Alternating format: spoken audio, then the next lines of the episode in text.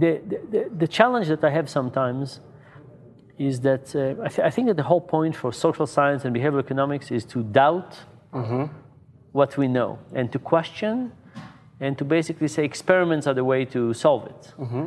And I think that uh, sometimes I, I, get to a situation where I, I go to a government or co- company or something and I want them to do an experiment, uh-huh. and they want just my opinion and just the answer. Yes, and you know I, I like my opinions, but but I, I still want to keep this the, the honesty that it's just my opinion, and, and there's a there's a better way to do things.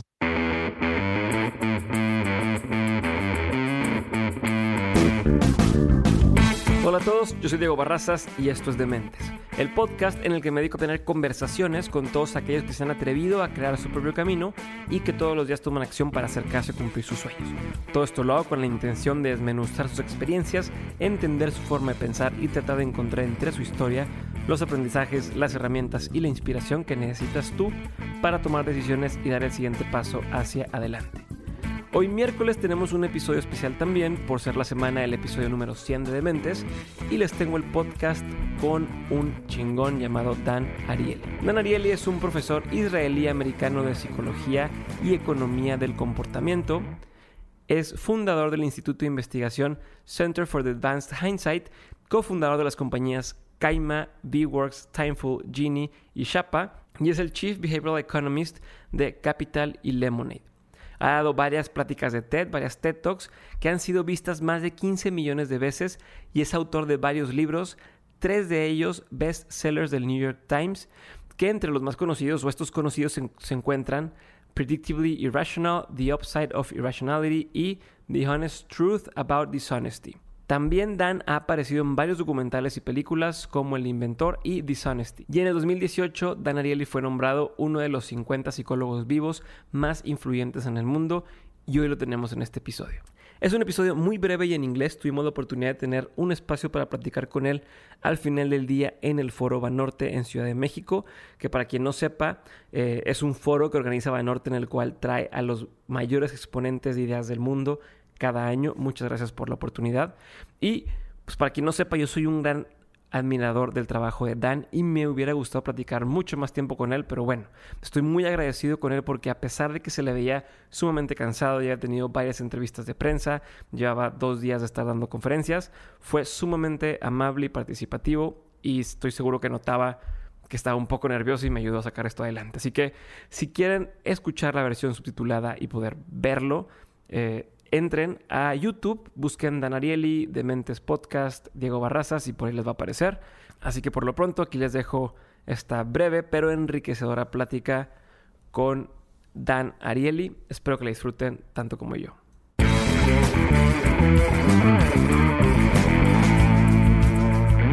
Uh, thank you, Dan, for being with, with me right now. And My pleasure. Why don't, you, why don't you take this, this thing oh, off? you you look so formal. thank you. Uh, you look so formal with your two colored uh, socks. Is that is that on purpose? Like that's on purpose. So so uh, many years ago, I dis- I travel a lot, and I discovered that if I just have socks that are really mismatched, it always looks okay. Yeah. So I. I pick a pile of socks, I throw them in the suitcase, I lose one, every, it's always okay. Perfect, that's nice. Uh, yeah, and every time you get one lost, so. No problem. Yeah.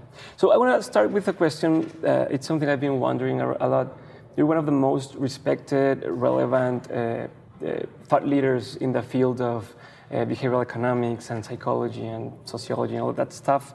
And uh, I would like to know did you ever imagine you were going to be here? And, and what, when was the moment you thought, like, okay, now, like, this is becoming true, if, if, if it ever was a dream? Um, so, no, it wasn't a dream. Um, it, it's still. Um, still strange uh, mm-hmm. to think about it this way. Um, you know, I, I, I started I started kind of my let's say non-academic career outside, mm-hmm. um, very selfishly.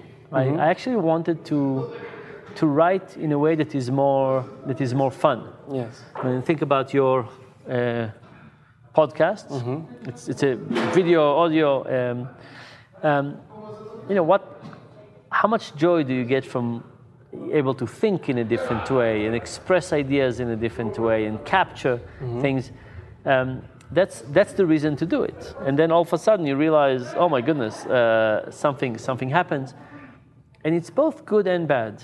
Um, it's good for all the obvious reasons.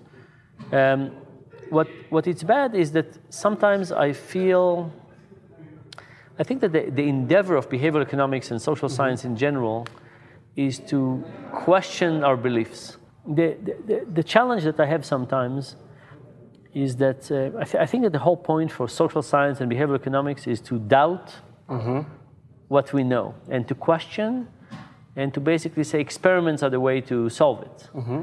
And I think that uh, sometimes I, I, get to a situation where I, I go to a government or co- company or something and I want them to do an experiment, uh-huh. and they want just my opinion and just the answer. Yes, and you know I, I like my opinions, but but I, I still want to keep this. The, the, honesty is that it's just my opinion, and, and there's a there's a better way to do things. Mm-hmm. So so so the bad thing about I think um, having some authority mm-hmm. is that it, it eliminates some of the reliance on objective okay. data.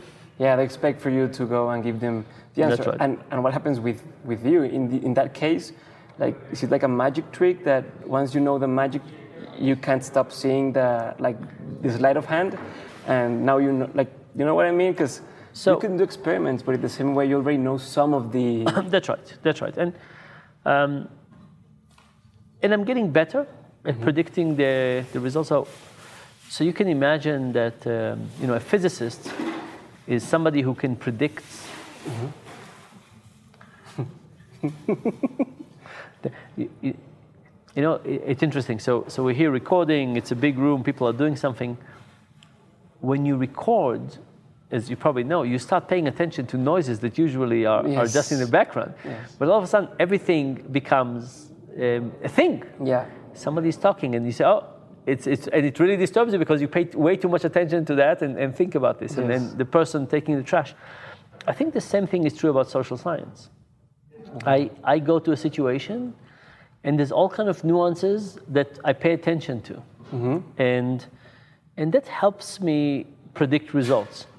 So often, often what I do, especially with companies, and I go and we propose an mm-hmm. experiment mm-hmm. and we do something, uh, and then I ask them to say, okay, when we got it, let me guess mm-hmm. uh, what's the percentage of people in okay. each uh, in each condition, and and there is a way to get better at this because because you notice more of the nuances and details and you can mm-hmm. uh, combine them. And my my internal metaphor for things uh, mm-hmm. is often like an eighth grade physics problem. Okay. Uh, you have a ball mm-hmm. or you know, an object, and you have arrows going in different ways, okay. and all of those are different forces. You say, what force is pushing this way, and what force is this, and what's against, and you do kind of an analysis of all the things for and against, and you try to come up with the, the, uh, the sum okay. of all of those. Um, and regarding that, I don't know if it turns, or it might turn, you knowing all the biases we have and stuff, into some sort of uh, paralysis, uh, uh for analysis paralysis, you know, uh, because you know every stuff. so how do you do it in your daily life? How do you take decisions? What, what would be your thought process?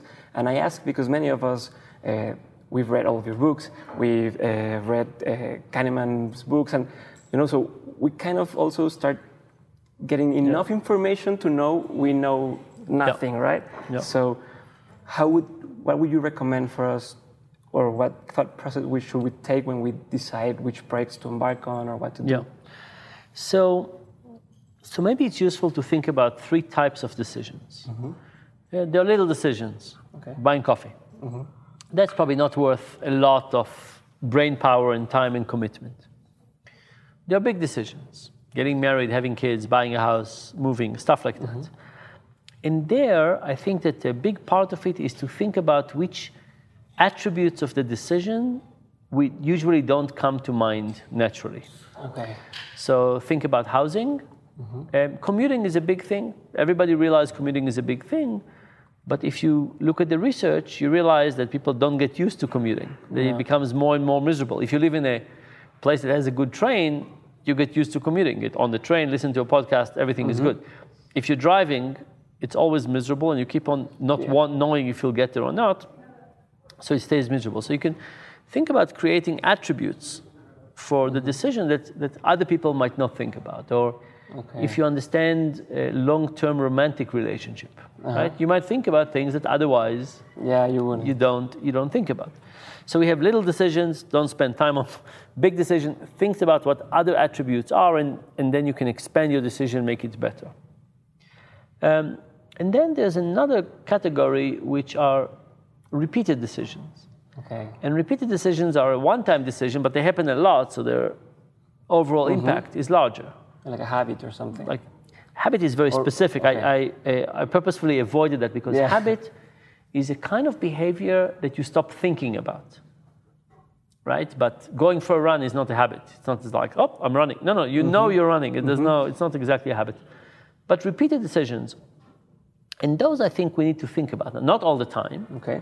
But I think we need from time to time to say to ourselves, is this this category of decision one that I'm doing right or wrong, and how do I want to fix it?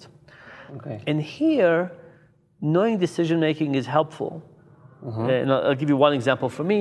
Um, a few years ago, I realized I needed to lose a little bit of weight and that I wasn't exercising.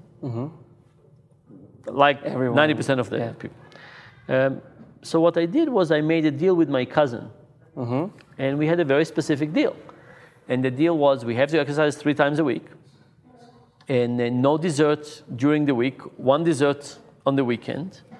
Um, we can have dark chocolate, that's okay, but, but nothing, uh, nothing else during the week. Uh, we define what exercise is half an hour of intense or an hour of non intense. Um, and we also have a punishment. So every week we have to report to each other, and if one of us missed, the other person gets to uh, declare a punishment. huh? And I've been doing this is our fourth year of doing that. And it's a very, very effective system. But, but think about all the different elements. There's accountability. It's written in a very specific way. Really define and structure. Yes. It's both the things I'm doing and the things I'm not doing. There's a, a reward connected to it. So, so when you think about repeated behavior like exercising, eating, and so on, the moment you understand decision making, things are things are much easier. So that's a good uh, good class of categories to to think about. Um, personally, um, because I travel a lot, it's very hard for me to go running with a friend, right? But Yeah. we know very well that if you if you can do that, that's really good. Uh, so, so, so I think we can we can think about like you say, what is the expertise in decision making helping us? I think it can help us in designing an environment. So the big decision is just understanding in a better way. For the repeated decision is to is we're making a, a different decision environment Okay. for ourselves. Perfect. So one last question. With all that you've learned in your everyday life, your work, and your family and stuff, uh, what are three things you've learned that you wouldn't want to forget ever? Like you want to have them present. It could be three things you live by, for example. Maybe one of the most important elements of, um, I think, a happy life and motivational force is an agent, agency, having the ability to, to make change. Um, I think that, you know, if you think about being a patient or an employee and having no agency, all of that is terrible. So, mm-hmm. being having some say in which direction your life, your actions take, is incredibly important for ourselves and for others. I think that's one. I think the second is trying to bring more of the long term perspective mm-hmm. into even short term interactions. Yes. Uh, whether it's social interactions or wha- whatever you do, is try to have the long term perspective, repeated game kind of an approach. And the third is, and that's, that's going to be a tough one, it's to try and be okay with the trade offs that we're making. And, Okay. and I'll give you an example. So I, um, I travel a lot. And for, for many years, uh, I would travel a lot. So I would not see my family. I would not be in the lab. You know, uh, and I, I always felt I was doing something wrong. I was I have lots of requests. If I do this, I don't do this. And I always think about all the things I'm not doing, and I always felt I was somehow inadequate. Like, um, eh, I'm at home, I'm not working, I'm at work, I'm not home. Uh, I'm in the US, I'm not in Africa, I'm in Africa, I'm not in the US, I'm, I'm in the lab, I'm, you know, all, all of those things. Um, and it took me a really long time to basically say, these are my trade offs. I've made them.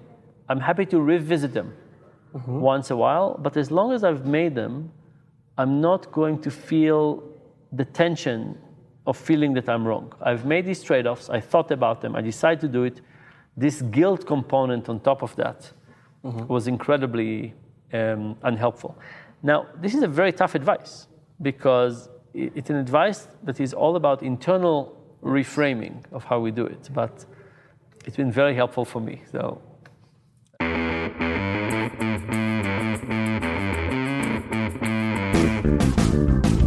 Gracias por haber escuchado el episodio. Como pueden ver, obviamente estaba bastante nervioso, pero bueno, así es esto.